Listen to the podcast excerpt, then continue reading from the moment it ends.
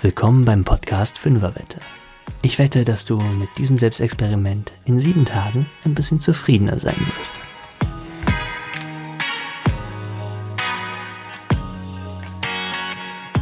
Hallo und willkommen zur neuen Folge von Fünferwette. Mein Name ist Ronny und ich freue mich, dass du mir ein bisschen von deiner Zeit schenkst. Heute möchte ich mit dir zusammen gleich zu Beginn eine Reise machen. Vorher ist es mir wichtig, dass du jetzt gerade nicht im Auto sitzt und Auto fährst. Sollte das der Fall sein, empfehle ich dir, dass du jetzt erstmal ausschaltest und später vielleicht weiterhörst. Wenn du diesen Podcast schon ein paar Mal gehört hast, dann hast du schon mitbekommen, dass wir manches Mal so Übungen machen, die dich so ein bisschen aus deiner Komfortzone rausholen und die auch manchmal ein bisschen Überwindung kosten. Die Reise wird jetzt genau so ein Punkt sein, der dich vielleicht ein bisschen Überwindung kostet. Aber ich glaube an dich, du machst das und ich bin ja auch an deiner Seite. Wir zwei machen jetzt zusammen eine Reise in deine Zukunft.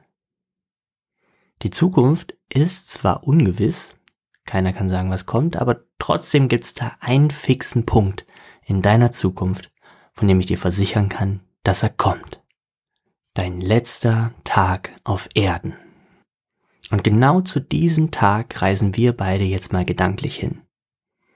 Wir wissen zwar beide nicht, wie der Tod dich ereilen wird, ob er plötzlich und unerwartet ist oder ob es für dich absehbar ist und du dich gedanklich so ein bisschen darauf vorbereiten kannst. Aber lass uns jetzt einfach mal annehmen, dass du noch die Zeit hast, dir jetzt am Ende deines Lebens ein paar Gedanken zu machen und zurückzublicken. Du bist jetzt alt und dein Körper macht nicht mehr unbedingt so mit, wie du es willst. Aber du bist noch klar und vielleicht gerade sogar in einem Raum oder einem Ort, an dem du dich wohlfühlst. Denk und fühl dich ruhig mal rein in die Situation und in diesem Moment. Du alt an diesem Ort. Und jetzt? Schau zurück. Wie war dein Leben? Hattest du Freude? War es so, wie du es wolltest? Was bereust du getan zu haben oder auch nicht getan zu haben? Jetzt, wo du gerade alt bist, sicher auch einige Menschen nicht mehr da sind, die dir wichtig waren, die du vermisst. Welche Menschen sind das? Hast du die Zeit genutzt mit ihnen, die dir zur Verfügung stand? Gab es da was, was du sie gerne noch hättest wissen lassen? Halte den Podcast an der Stelle gerne mal an und denke über diese Fragen nach, lass das ein bisschen wirken, ehe du weiterhörst. Sehr gut. Lass uns jetzt zurückkehren. Atme mal kurz tief durch und spann vielleicht auch mal ganz kurz so für sechs bis acht Sekunden deinen ganzen Körper richtig an. Und dann lass wieder los und entspanne dich. Und dein Körper sagt dir, dass du jetzt wieder hier bist, im Hier und Jetzt. Du bist nicht mehr alt, du bist jetzt wieder du, heute. Du bist lebendig und es ist noch nicht vorbei. Herzlichen Glückwunsch. Du hast gerade was geschenkt bekommen. Lebenszeit. Bis zu deinem letzten Tag auf Erden ist noch Lebenszeit übrig. Jede Menge hoffentlich, aber sie ist endlich. Das sollten wir nicht vergessen. Und wenn du ganz viel Glück hast, sind die Menschen, an die du gerade in unserer kleinen Zeitreise gedacht hast, noch da für dich und erreichbar.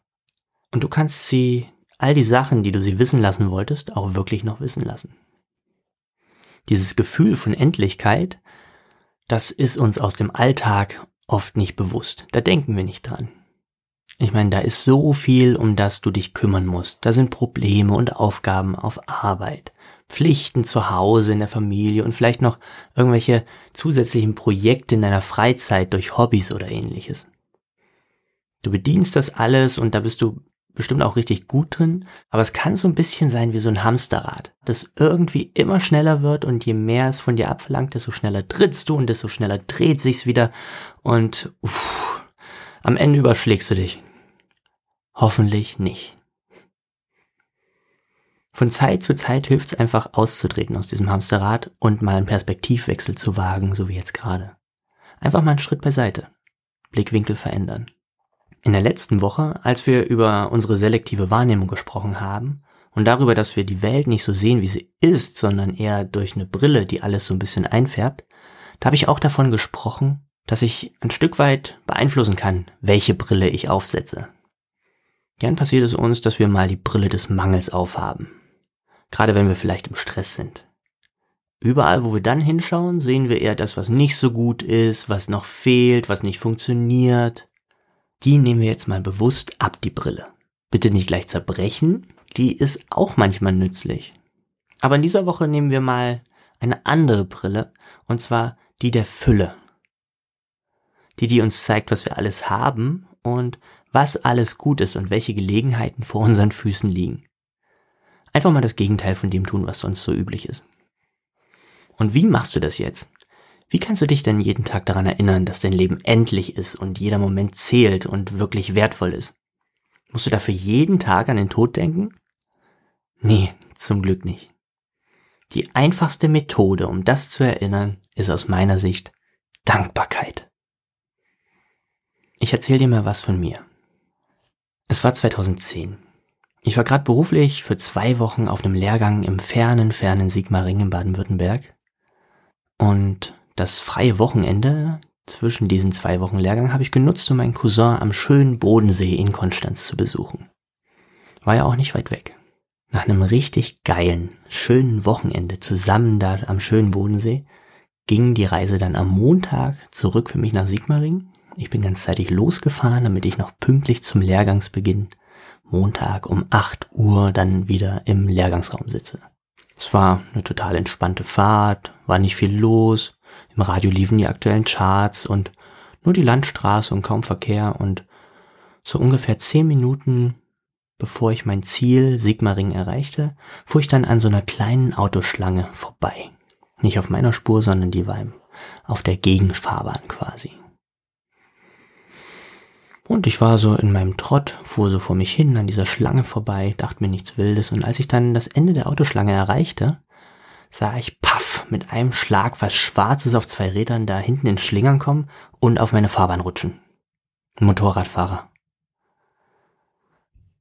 Die nächsten drei Sekunden waren nur noch Autopilot. Ich habe gehandelt, ohne dass ich wirklich bewusst eingreifen konnte oder irgendwas entschieden habe. Ich riss mein Lenkrad nach rechts und schoss mit 60 Sachen 40 Meter in ein Weizenfeld rein. Es brauchte einen Moment und dann realisierte ich ganz kurz, wo ich jetzt war. Mein Airbag war ausgelöst. Durch den ganzen Innenraum flog der Staub vom Airbag-Gas und das Radio lief nicht mehr, aber das Auto piepte in so einem ganz hässlichen, fiesen hohen Ton. Und ich wollte noch aus dem Auto raus und dachte mir, oh Mann, alles noch dran an mir? Ja, scheint so gut. Hoffentlich hast du diesen Motorradfahrer jetzt nicht überfahren und der ist tot. Als ich raus war, als ich mich dann rausgequält habe da aus dem Auto, kam sofort irgendein Mann zu mir gelaufen. Und als ich ihn dann näher kommen sah, war es zum Glück der Motorradfahrer. Oh Gott, alles gut bei dir? fragte er mich dann. Und ja, ja, alles gut, habe ich gesagt. Und dann sagte er es. Danke, Mann, dass du mich nicht überfahren hast. Da bin ich auch froh, habe ich gesagt. Das Auto war Schrott, das Motorrad war Schrott, aber es war uns total egal. Wir waren beide einfach krass dankbar, dass wir noch da sind. Keine Sorge, ich kann dich beruhigen. Dein Leben muss jetzt nicht immer auf Messerschneide stehen, damit du dankbar bist und dankbar sein kannst. Aber die Geschichte zeigt sehr schön eine Art von Dankbarkeit. Du kannst dankbar sein für die Dinge, die nicht passiert sind. Ich habe den Motorradfahrer nicht überfahren und ich war total dankbar. Später am Abend des Unfalltags dachte ich übrigens dann noch so bei mir gut, dass da ein Feld war und kein Baum. Auch dafür war ich dankbar. Sonst hätten wir beide uns den Podcast Fünferwette hier wahrscheinlich abschminken können. Wir können natürlich aber auch dankbar sein für die Sachen, die wir haben. Unsere Gesundheit zum Beispiel. Das Gefühl kennst du vielleicht von den Momenten, in denen du eine Krankheit überstanden hast und dich dann das erste Mal wieder gesund fühlst. Boah, ich bin froh, wieder fit zu sein und endlich wieder Sport machen zu können, denke ich mir dann immer, weil ich merke so bei mir, wenn ich mich nicht so bewegen kann, wie ich will, dann werde ich schnell unausgeglichen. Aber das Gefühl Dankbarkeit ist jetzt nicht nur etwas, was so einfach von alleine kommt und was uns so überkommt. Nee, Dankbarkeit lässt sich auch im Alltag aktiv trainieren. Sie ist wie so ein Muskel. Je mehr du sie benutzt, desto stärker wird sie. Als ich die Folge hier vorbereitet habe, wollte ich sie nicht nur auf meinen persönlichen Erfahrungen aufbauen, sondern auch das einbringen, was Forschung und Wissenschaft zum Thema Dankbarkeit sagen.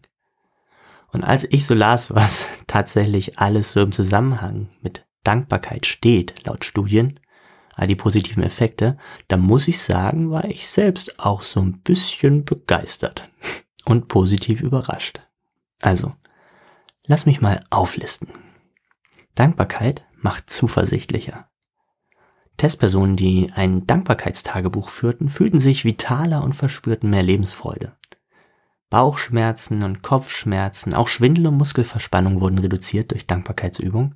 Der Schlaf verbesserte sich, genauso wie die Fitness. Dankbare Menschen machten am Ende mehr Sport als die Vergleichsgruppen. Soziale Bindungen zu anderen Menschen wurden gestärkt und die Leute, die Dankbarkeitstagebücher führten, waren motivierter und erreichten ihre Ziele eher. Dankbarkeit kann darüber hinaus zur Vorsorge vor Angst- und Panikerkrankungen genutzt werden und Ängste allgemein mildern. Sie schützt wohl auch vor Depressionen und Suchterkrankungen. Die Erklärung ist recht simpel. Gefühle wie Angst und Neid und Wut können neben Dankbarkeit schlecht gleichzeitig existieren. Die Forscher sagen, es ist fast unmöglich, Frustration und Dankbarkeit zugleich zu fühlen. Dr. Paul J. Mills, ein Fachmann für Psychoneuroimmunologie und Psychosomatik, stellte bei seinen Untersuchungen fest, dass Dankbarkeitsübungen das Herz schützen. Die Entzündungswerte sinken und das Herzinfarktrisiko sinkt ebenfalls. Außerdem kann der Blutdruck um bis zu 25 Prozent durch Dankbarkeitsübungen gesenkt werden. Und um genau das gleiche Maß hebt Dankbarkeit im Schnitt das Glücksniveau an. Du fühlst dich um 25 Prozent glücklicher, wenn du Dankbarkeit in deinem Leben praktizierst. Hallo, das ist doch was. Am Ende ist es sogar so, dass man bei den Probanden, die sehr lange mit solchen Übungen gearbeitet haben, dass man bei denen neurologische Veränderungen in Gehirnscans feststellen konnte. Dankbarkeit baut dein Gehirn um und ich würde mal sagen, in deinem Sinne, zu mehr Wohlbefinden und Zufriedenheit. Gerade für Menschen, die sich sorgen und viel grübeln, soll Dankbarkeit eine extrem wirksame Methode sein. So viel von Seiten der Wissenschaft. Für den Fall, dass du dich noch mehr für diese Punkte interessierst und ein bisschen weiter informieren willst, habe ich dir in den Show Notes einen Link hinterlegt, wo du noch weiterführende Infos findest. Nach diesem Faktencheck stellt sich jetzt nur noch die Frage, wie du Dankbarkeit aktiv für dich nutzen kannst. Wie kannst du dir vorstellen, Dankbarkeit in den Alltag zu bringen bei dir? Nun, du könntest am Morgen dankbar sein für die Dinge, die du hast oder die du eben nicht hast zum Glück, die dir nicht widerfahren sind. Und könntest das zum Beispiel in deiner Morgenroutine integrieren, über die wir vor einigen Wochen in Folge 1 mal gesprochen haben. Für mich persönlich ist Dankbarkeit ein Bestandteil meiner Abendroutine, bevor ich schlafen gehe. Ich habe für mich ganz persönlich die Erfahrung gemacht, dass es da für mich besser reinpasst. Das kann bei dir aber ganz anders sein. Für mich ist die Frage, wofür bin ich heute dankbar, eine von vier Fragen meiner Abendroutine, die ich mir dann, bevor ich schlafen gehe, am Bett stelle. Und es ist übrigens sogar die letzte Frage, weil ich dieses gute und zufriedene Gefühl gern als letzte Empfindung des Tages habe.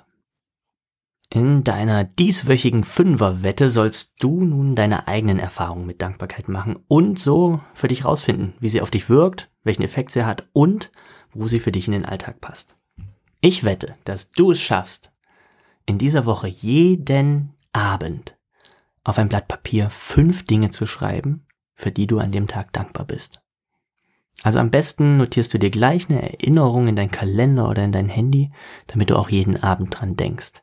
Und schreib die Sachen bitte wirklich auf. Es ist ein Riesenunterschied, ob ich mir das nur innerlich sage oder ob ich es mir zumindest am Beginn dieser Übung aufschreibe. In dieser ersten Woche solltest du also mit dem Aufschreiben arbeiten.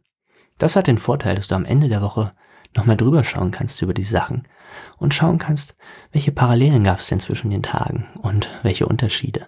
Gibt es vielleicht Sachen, die dir immer sehr wichtig sind und die du deswegen vielleicht noch mehr pflegen solltest?